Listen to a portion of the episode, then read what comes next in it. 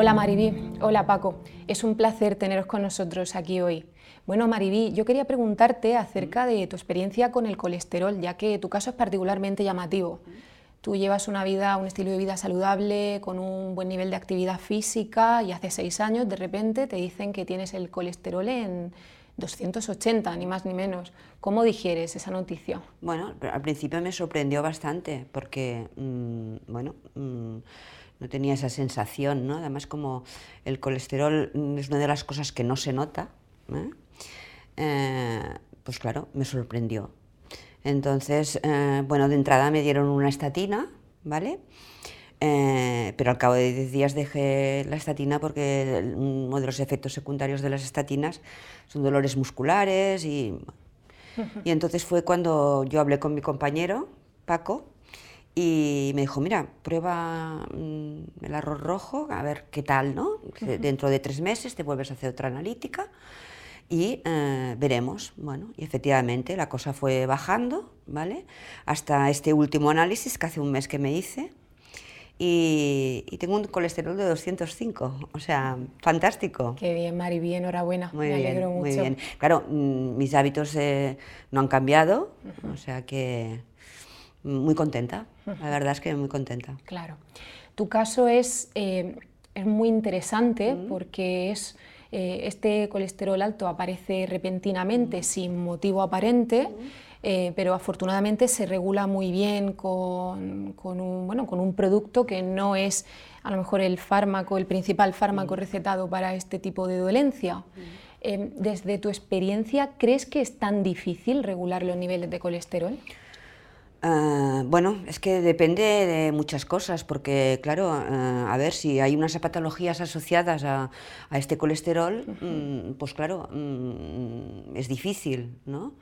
Ah, a ver, yo hablo en mi caso, mm, al no tener ninguna patología asociada, pues claro, eh, no, no, he tenido ningún problema ni, ni, ni bueno, y aquí estoy, ¿no? Quiero decir que muy contenta, muy contenta con, con, el resultado de todo esto, la verdad.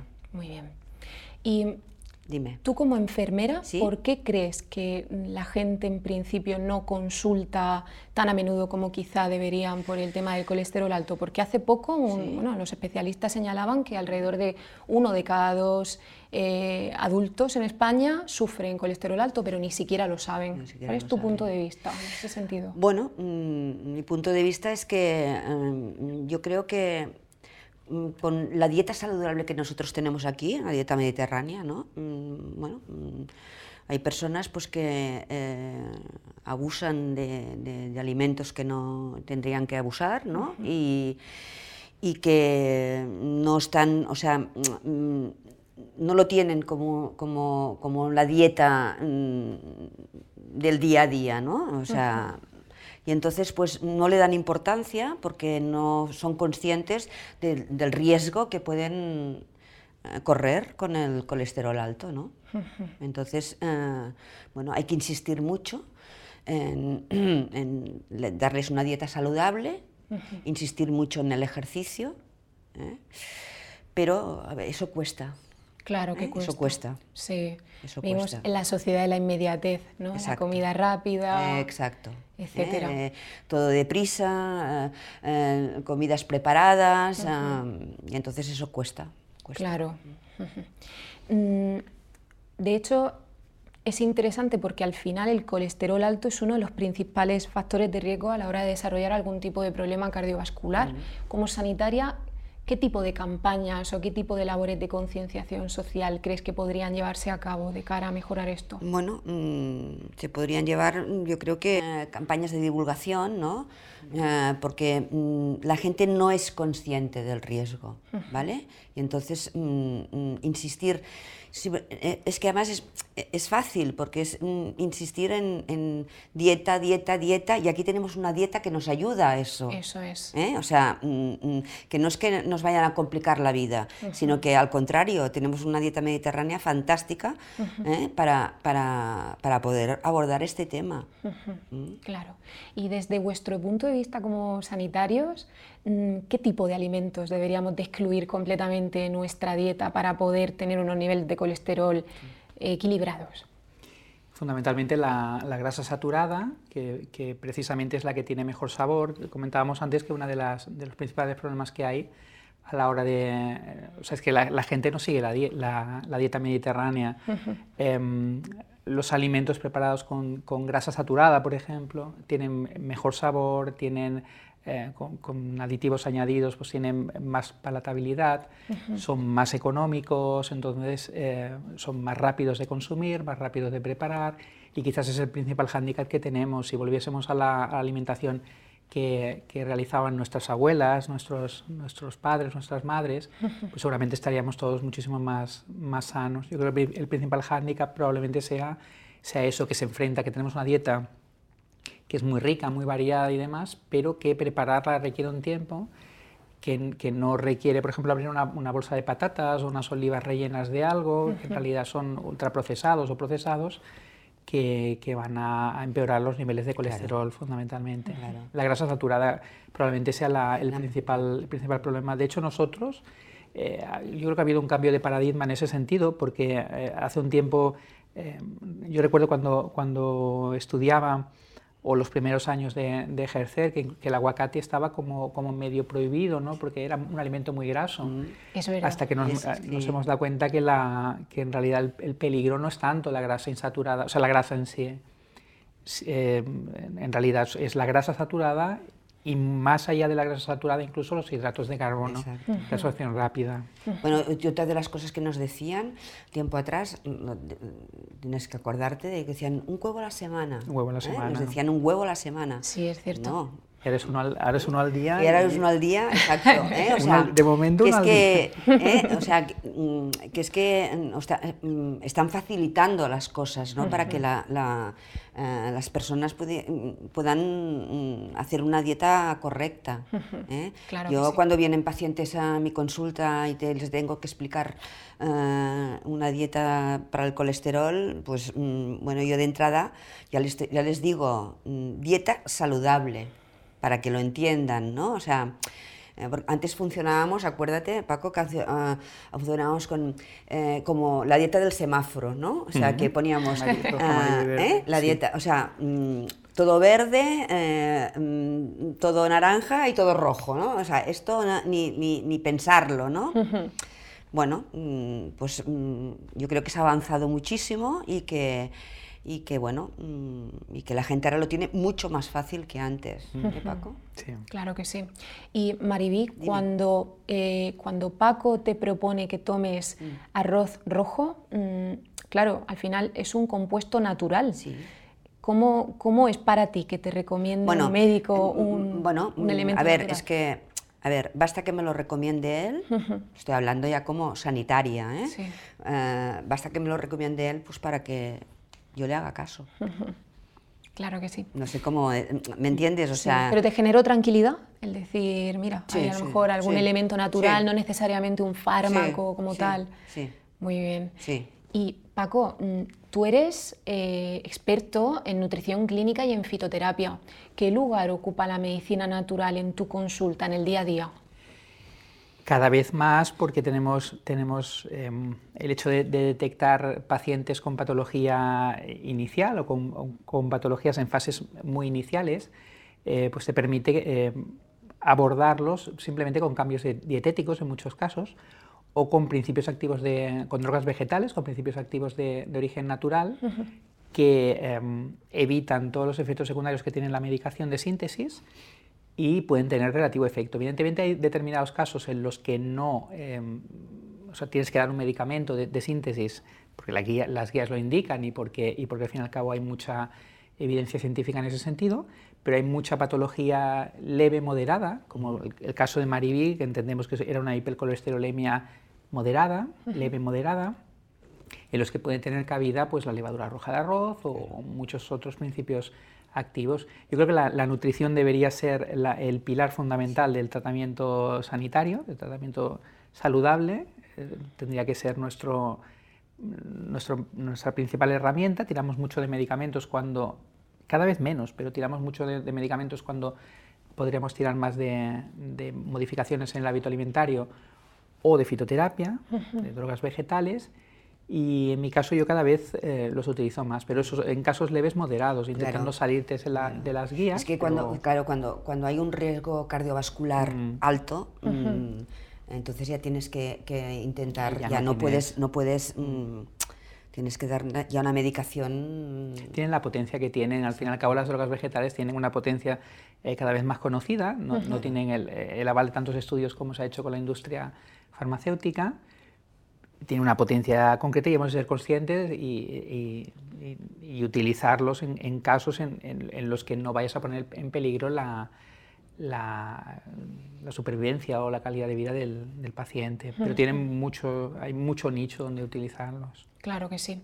Y Paco, eh, refiriéndonos ahora al factor genético, esas personas que ya de por sí generan altos niveles de colesterol, ¿hasta qué punto podemos controlar estos niveles de colesterol cuando hay un factor genético presente y tan importante? Es, complicado. En realidad hay, medicamentos, eh, hay unidades de lípidos, hay unidades muy, especializadas en ese tipo de pacientes, en, pacientes con colesteroles muy, difícil, muy difíciles de controlar con los medicamentos que utilizamos nosotros en atención primaria.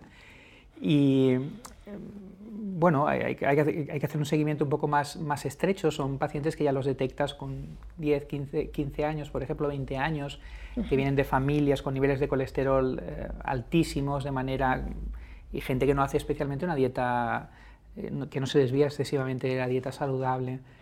Y nada, con seguimiento, con paciencia y luego tirando de, medicamentos eh, que incluso eh, a los que incluso nosotros hay, algunos a los que no tenemos acceso a, nivel de atención primaria. Son medicamentos muy potentes. Pues, se pueden controlar. en ese caso, seguramente lo más importante es, el cribaje. Es decir, ir a en, casos de, pacientes en los que no te esperas un colesterol alto y aparece, pues indagar a ver si en la familia puede haber otro, otro afectado y, con eso pues corroborar un poco la, posibilidad de que, de que, exista una, hipercolesterolemia familiar. Y eh, Paco, ¿es cierto este rumor de que los hombres tienden a tener mayores niveles de colesterol en comparación con las mujeres? ¿Es real? ¿Es un mito? Hasta cierta edad sí. De hecho, nosotros consideramos em, el, evento cardiovascular prematuro en, hombres eh, hasta los 55 años, en mujeres a partir de, los, o sea, hasta los 65 años. Hay un factor protector en, vosotras, que son los, estrógenos, a la que desaparecen se, se, iguala más o menos el riesgo o tiende a igualarse el riesgo. Y luego hay otro componente que hemos de tener en cuenta. Venimos una, eh, nuestros padres, nuestros abuelos han fumado, han, eh, han, tenido una tensión más alta, han comido alimentos más salados. Por lo tanto, hay mucho más infarto en hombres de 50, 55 años que en mujeres. Yo creo que el tabaco también ha sido tradicionalmente más masculino que femenino, ahora se están igualando en ese sentido. Yo creo que son los dos eh, aspectos fundamentales, el, la existencia de otros, de otros factores de riesgo y, el factor protector que, ejercen los estrógenos. Muy bien. En cuanto, por ejemplo, al caso de Mariví, ella no toleró bien el medicamento más prescrito para eh, los altos niveles de colesterol, como son las estatinas. Eh, ¿Crees que actualmente se está cambiando un poco la dinámica en lo que a medicina se refiere de utilizar más compuestos naturales en, detrimento de los químicos? Yo creo que todo eso eh, viene va un poco en función del conocimiento de la, o del interés que tengas en esta materia. Hemos de pensar una de, las muchas veces que hemos, una de, las cosas que hemos comentado en, múltiples ocasiones, los que somos más apasionados en esto del, mundo de las drogas vegetales, es que eh, echamos en falta em, tanto la nutrición, la nutrición sin duda, como la, como la fitoterapia en nuestra formación académica. No son asignaturas que están en, nuestra carrera, nos tenemos que formar a posteriori y tenemos eh, los sanitarios en general tenemos carencias en nutrición, yo creo que importantes, y carencias en, y desconocimiento por la, por la, droga vegetal. Entonces, a la que lo vas conociendo y vas viendo que vas solventando problemas que antes tenías que tirar de un medicamento los va solventando con, con drogas vegetales, mm, hay cada vez más gente que los utiliza, pero eh, falta pues eso, formación en ese sentido. Vale. Mm, ¿Qué beneficios crees que nos puede aportar como sociedad el hecho de empezar a utilizar quizá eh, o darle prioridad al uso de componentes naturales antes que, que a lo mejor directamente seleccionar un fármaco o un producto químico? bueno, son, son productos, muchos de ellos los estamos eh, consumiendo, eh, no estamos consumiendo la molécula aislada, hemos de pensar que muchos medicamentos en realidad tienen su origen en, en, el mundo vegetal, la dioxina, por ejemplo, la atropina. Em, una de las ventajas quizás es que vienen, eh, por así decirlo, en, su carcasa natural, es decir, no viene solo la, dioxina, sino que tiene, vienen determinadas moléculas alrededor que, las, que la hacen eh, más tolerable, menos pura, por así decirlo, por, lo tanto mejor tolerada. Es un poco lo que le pasa a la levadura roja. Su efecto no es únicamente atribuible, o hemos visto que no es, no es únicamente atribuible a, la monocolina K, que sería el, eh, el equivalente a, una, una, estatina, la lovastatina, sino que eh, el hecho de esa monocolina K encontrarnos en una estructura eh, vegetal concreta debe aportar algún tipo de, de, efecto, de manera que es más potente, resulta más potente que esa monocolina K aislada, por ejemplo. Entonces, yo creo que, tiene, que, puede, tener, que puede tener su cabida en, en determinados casos. Lo que sí que es, es, prudente, y eso sí que no, tiene que regir nuestro, entiendo que tiene que regir nuestra, nuestro ejercicio habitual, es, es eh, ser conscientes de que hay, o sea, utilizar lo que realmente tenga evidencia. Quiero decir, no hemos de ser de, de insistir en determinados productos vegetales o drogas vegetales o en alimentación nada más, si, hay una alternativa que tiene mucha más evidencia y le puedes ofrecer eso al paciente, no puedes tirar por, algo porque no, puedes encapricharte, por así decirlo. Claro que sí. Muy bien, y respecto al producto que tú tomaste en su día, ¿o ¿lo continúas tomando? Continúas tomándolo. Es el arcosterol, si no estoy yo equivocada. El arcosterol contiene coenzima Q10. ¿Por qué contiene coenzima Q10? ¿Cuál es su importancia? Uno de los, de los bueno, el, efecto secundario que comentaba Mariby, de hecho, es debido a, una, a una bueno, eh, intentando explicarlo sencillamente porque es, es, complejo de explicar, ¿no? Las mitocondrias en realidad, que es una parte de la, de la célula humana, de las, de las células animales, eh, serían como una, como una especie de, de, sistema respiratorio, es la, el aparato respiratorio de la célula. Entonces, cuando reciben, eh, cuando, cuando se oxidan, cuando reciben mucho radical libre, necesitamos alguien que limpie ese radical libre porque si no se producen lesiones a nivel, esas mitocondrias se dañan, la célula eh, muere y, se produce este tipo de inflamación. El coenzima Q10 sería un poco el, que se encarga de limpiar todos estos radicales libres y, facilitar la función de, las mitocondrias.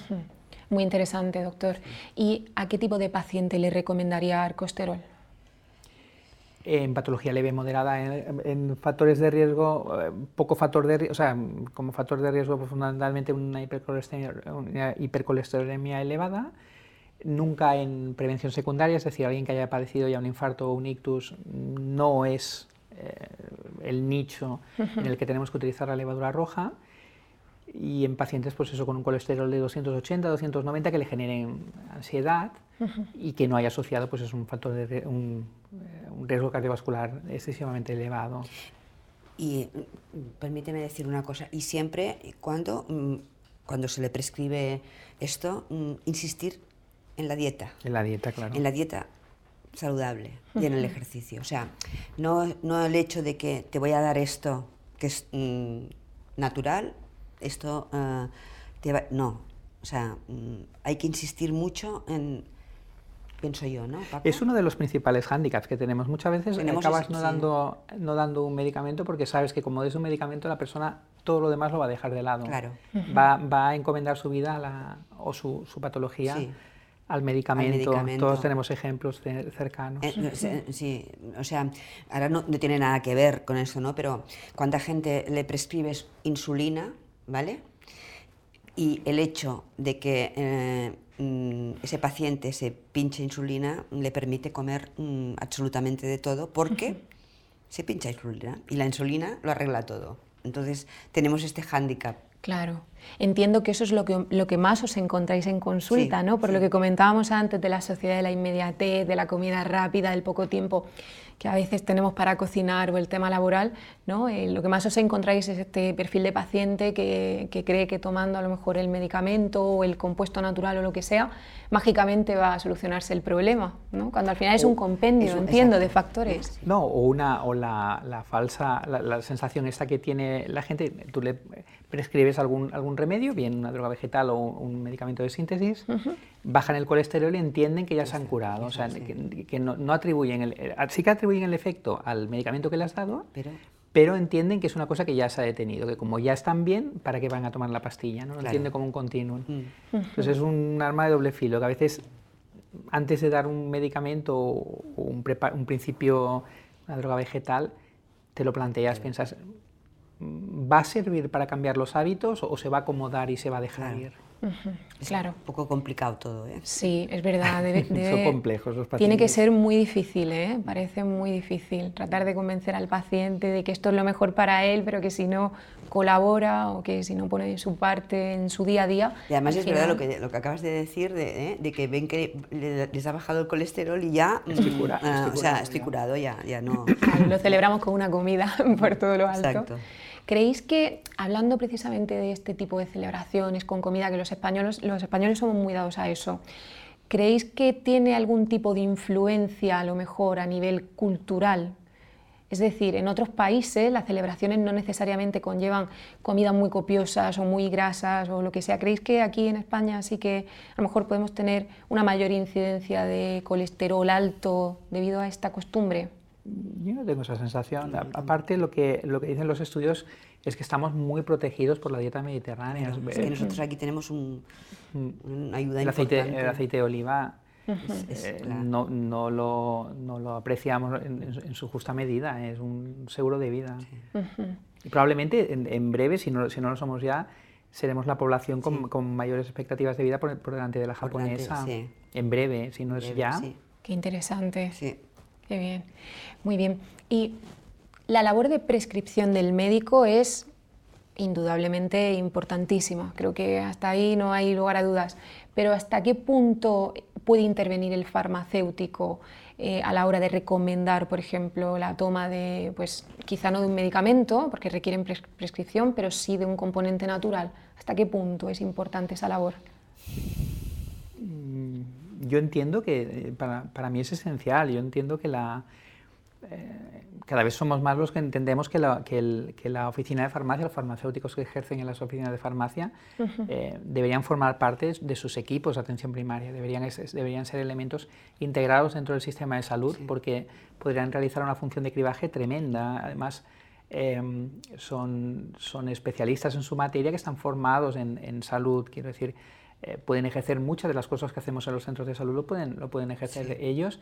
Y no es lo mismo tener un centro eh, para 45.000 personas que tenemos nosotros de, referencia eh, y, y, a 15 minutos o 20 minutos de determinados domicilios de nuestra zona a tener una oficina de farmacia que la tienes a cinco minutos, una persona que te conoce. Y que te genera confianza. Y que te puede resolver muchas cosas. O sea, te puede, te puede generar, tú, eres tu farmacéutico, ¿no? ¿Eh? Y, te genera confianza esa persona. Sabemos, todo, todos conocemos el, el, nombre de nuestro farmacéutico de referencia. Exacto, claro. Claro. Y Paco, eh, has participado en un estudio recientemente que llevó a cabo Arcofarma respecto precisamente al a Arcosterol eh, en colaboración con la Sociedad Española de Fitoterapia. ¿Nos podrías contar algo sobre las conclusiones principales que arrojó ese estudio? No, hicimos, hicimos eran casos muy parecidos al de, al de Mariby. Eran pacientes con riesgo cardiovascular eh, leve moderado, sin otras patologías, nunca en prevención secundaria, como hemos comentado antes, no sería indicación porque no tiene el aval de las sociedades científicas. Y em, lo que pretendimos fundamentalmente era bajar niveles de, colesterol total y de, colesterol malo, del LDL, e intentar subir lo máximo posible el colesterol HDL, que es el que nos interesa que esté, que es un protector al fin y al cabo y conseguimos eh, valores equiparables a, de descensos de colesterol equiparables a, estatinas a dosis moderadas, quiero decir. Fue, nos sorprendió porque, porque esperábamos, eh, esperábamos mejoría, sin duda, pero no esperábamos ni, eh, descensos tan, tan potentes como los, que obtuvimos y la verdad es que nos animó muchísimo a seguir utilizándolo y, ha, pasado a formar parte de mi, de mi arsenal habitual por esa razón, a base de, de comprobar y, y, ver que realmente es eficaz. Hay muchos pacientes, un gran pool de pacientes que se pueden beneficiar de, de este tratamiento. La verdad que es que pensé en, en alcosterol porque acabamos, hacía no, demasiado tiempo que habíamos hecho el estudio y, teníamos, estábamos muy ilusionados con aquel producto y queríamos ponerlo en práctica y coincidió en, que en aquel momento le sucedió a, a Mariví lo que, lo que os ha explicado y, la verdad es que no, no, me lo planteé, se lo planteé a, ella a ver qué le parecía y le pareció una, buena, una buena solución y tiramos de alcosterol. Fantástica. Muy bien. Y Mariví, eh, al principio de la charla nos bueno, comentábamos que tú habías tenido siempre una actividad física buena a lo largo de tu vida, que llevabas un estilo de vida saludable, pero a raíz de, mm, del diagnóstico del colesterol alto, ¿cambia en algún sentido tu estilo de vida? ¿Empiezas a hacer más deporte, más ejercicio? No. ¿Mantienes los mismos niveles? sí, sí, lo, lo mismo, lo mismo. Y bueno, ya te dije que, ya te digo, ya me prescribieron la, la estatina de 10 y ya te digo, 10 días, ¿eh? ¿10 días? 10 o 12 días la tomé, sí. Ya ¿eh? empezaron ya unos dolores musculares que no, mm, no eran normales. Y entonces fue cuando ¿eh? hablamos y así empezó pero quiero decir, yo continuaba con mi vida de deporte, de, dieta saludable, de todo. También te tengo que decir que, igual sí que me había pasado ah, en algunas cosas, ¿no? Pero mm, todo igual, la verdad es que, sí. ¿Y en fechas específicas, así más especiales, de estilo Navidad o... Eh, no sé, o cumpleaños o fiestas familiares o lo que sea, eh, ¿llevas algún tipo de control más exhaustivo con la alimentación o son días que puntualmente te permites? Sí, dentro de, sí, mm, si como una cosa no como la otra. No sé cómo explicarte, o sea... Sí, hay un equilibrio. Exacto, hay un equilibrio, sí. Muy bien. Y me has comentado que a los 10 días de estar, de estar tomando... 10 o 12 días, bueno, no recuerdo ahora... Sí, pero a los pocos días, ¿no? Bueno, sí, mm, entraron unos, unos dolores musculares que no, no eran normales.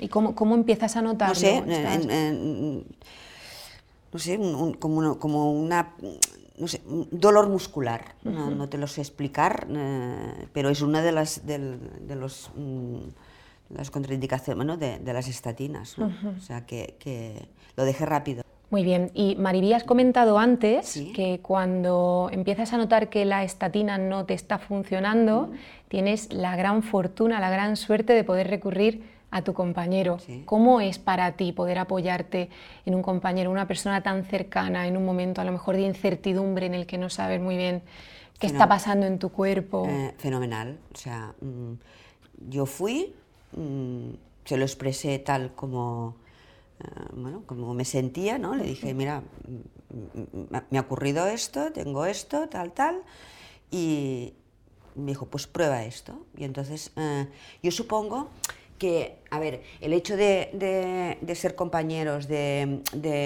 mm, haber estado mucho tiempo juntos, de, mm, bueno, de que yo sabía que él todas estas cosas las, manejaba, eh, bueno, mm, las manejaba bien, ¿verdad? Eh, pues claro, me dijo, prueba esto. Y yo, pues encantada de la vida, claro. y me dijo, dentro de tres meses mm, tú te haces una analítica. Y a cabo de tres meses, claro, me hice una analítica y estaba, ya bajaba. ¿Cómo no? ¿Cómo no? a ver, lo que, lo que me diera. sí, no, la verdad que súper bien. es una confianza completa, ¿no? Sí, sí, sí, la verdad es que sí. ¿Y cómo es para ti, Paco, tener esa confianza tan absoluta? de Mariví hacia ti como pues, profesional? Pues, muy, muy satisfactorio, claro. Eh, eh, son compañeros que están que están contigo en el día a día y que, no sé, que tengas credibilidad con lo que haces y eso no sé, es una cosa muy, no sé. Que no se puede expresar. Sí. No se puede expresar. Madre mía. Y bueno, a ver, a ver si vamos, nos vamos a poner a llorar los dos, por favor. Eh, me, me, pican a mí los ojos. ¿eh? Estamos entrando en la parte emocional. La parte emocional, ¿eh? o sea que no, no. Claro, es que... Es que es inevitable, ¿no? Porque yo pienso que tengo un problema, de, que al final es un problema de salud y es un problema de salud importante. y no recurro a un médico, a una persona, un profesional sanitario que, será, que es un señor profesional, una señora profesional, pero no le pongo cara, no, no, sé, no sé nada de su vida, no sé quién es. Y el hecho de poder recurrir directamente a un compañero y poder depositar una confianza, pues diría que ciega, ¿no? en, en, en, la opinión de la otra persona. Evidentemente. Y, ver que efectivamente a los tres meses, cuando me hago una analítica, ha descendido, han descendido los niveles de colesterol y esto funciona, y, ¿no?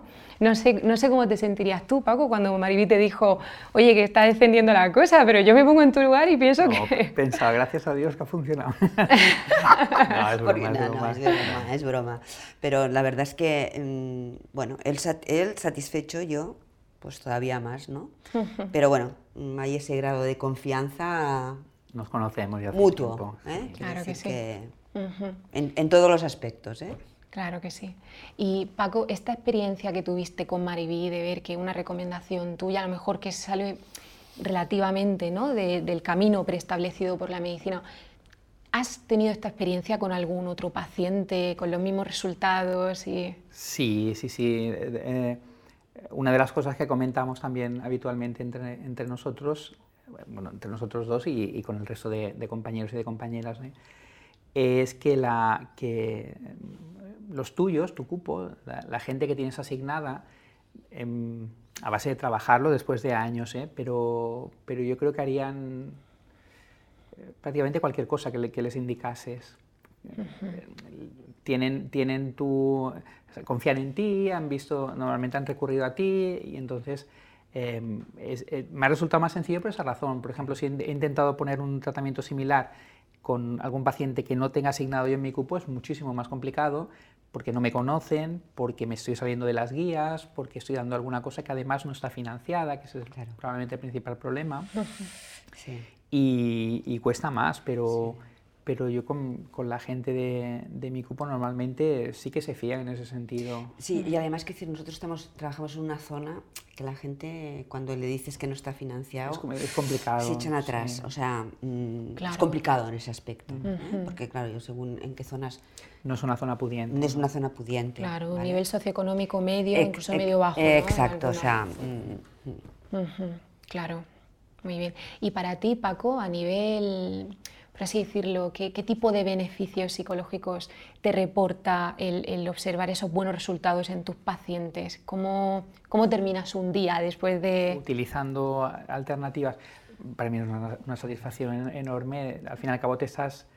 Bueno, eh, es como un acto de rebeldía en realidad, pero estás saliendo de las guías, estás utilizando eh, principios activos que no están, que no, que, no están en las guías... Eh, oficiales, por así decirlo, o, las guías que, tenemos todos en, nuestra práctica clínica diaria, y ver que obtienes un resultado beneficioso, la verdad es que, es muy satisfactorio, porque al fin y al cabo lo que estás haciendo es diversificar un poco tu arsenal, es decir, estás eh, generando eh, alternativas por si apareciese la situación en la que no pudieses dar el tratamiento oficial. Claro. Es muy satisfactorio. De hecho, esto que le pasó a Mariví probablemente le pase a mucha gente, ¿no? Habrá a lo mejor personas que quizá por no tener la formación sanitaria que tienes tú, que eres enfermera, a lo mejor no reconocen esos síntomas, eh, esos efectos secundarios de dolores, etcétera, a la primera de cambio o no lo asocian directamente al, medicamento, ¿no? Y a lo mejor esto puede... sí. Habréis visto casos de todo. Bueno. Entiendo.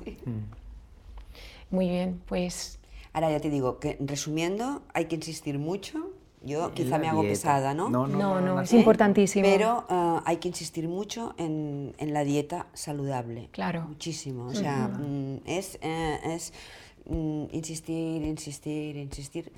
Mm, y además con la suerte que tenemos nosotros de tener esta dieta mediterránea, como ha dicho él, el aceite de oliva, ¿no? que esto es, esto es una pasada. ¿no?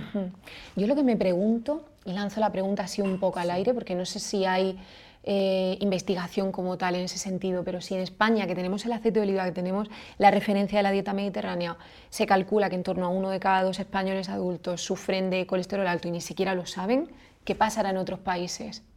Seguramente será muy, muy, superior, porque ya nos protege la dieta nos protege. Hombre, eh, hemos de, contar un poco lo que, lo que explicaba antes Mariví, el, el colesterol elevado es, es, completamente asintomático, hasta que no tienes... el problema que tiene el colesterol es que cuando da algún síntoma lo que da es un infarto o un ictus. No, no, no, tiene... La arteria se va, se va eh, engrasando, bueno, hablando así, sí, y entonces, claro, no te das cuenta ya... Muy bien, pues... Muchísimas gracias por acompañarnos hoy. ha sido un verdadero placer y encantados de escuchar tu historia, Mariví, encantados de escuchar tu experiencia clínica, es muy interesante y de nuevo muchísimas gracias. A vosotros. Gracias. Gracias.